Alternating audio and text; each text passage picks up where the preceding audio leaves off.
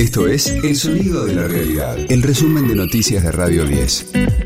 Hoy es lunes, el 9 de octubre. Mi nombre es Karina Sinali y este es el resumen de noticias de Radio 10, El Sonido de la Realidad.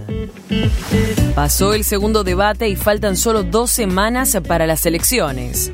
Patricia Bullrich buscó un protagonismo más agresivo, aprovechando su experiencia como ministra de Trabajo y de Seguridad, dos de los temas elegidos. Mientras que Javier Milei lució contenido y Sergio Massa intentó poner el énfasis en todas sus propuestas. Tengo la decisión de transformar la Argentina en un país seguro. Lo voy a hacer sobre tres ejes muy claros. El primero, la prevención. Ya lo hice en Tigre, mi ciudad. Vamos a encarar como segundo eje la lucha de política contra el crimen. Vamos a crear una agencia federal con los mejores de cada una de las cuatro fuerzas federales. Sí, un FBI argentino, instalado en Central Córdoba, el edificio de Rosario, que va a permitir que trabajemos sobre tres crímenes que son transnacionales, corrupción, narcotráfico y además la trata de personas. El tercer eje, tenemos que animarnos a exigirle cuentas también a la justicia. Claramente vamos a medir con un cambio en la ley el funcionamiento de los jueces para que también ellos tengan que rendir cuentas frente a la sociedad.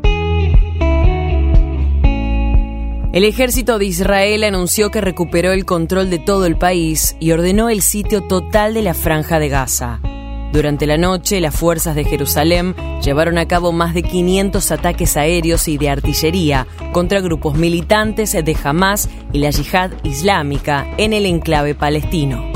Ya son más de mil los muertos y hay al menos un centenar de rehenes israelíes en Gaza.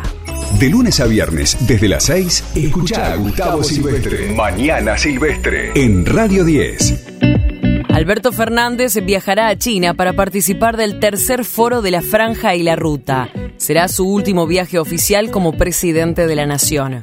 Mantendrá un encuentro con la ex mandataria de Brasil y titular del Banco de los BRICS, Dilma Rousseff.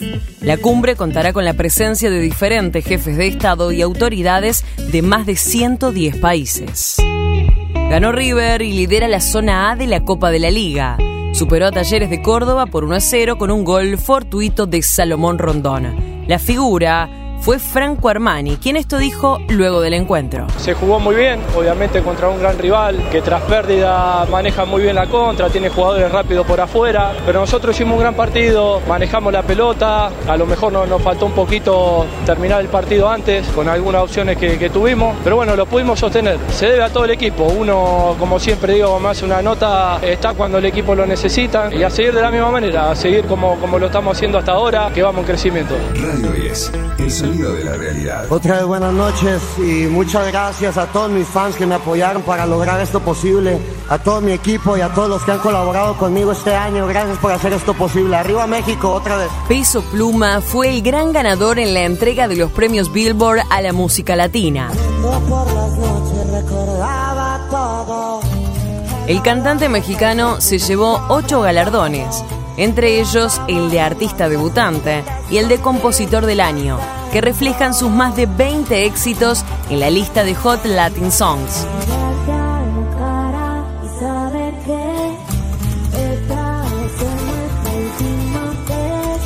Cuatro de esos premios fueron junto al trío Eslabón Armado por su éxito Ella Baila Sola. Bad Bunny le siguió con siete reconocimientos, entre ellos al Artista del Año y luego Carol G con cinco.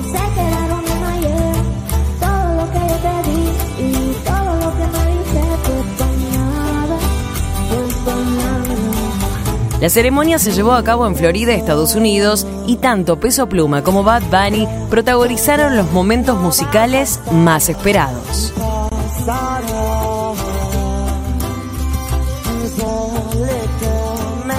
Este fue el diario del lunes 9 de octubre de Radio 10, El sonido de la realidad.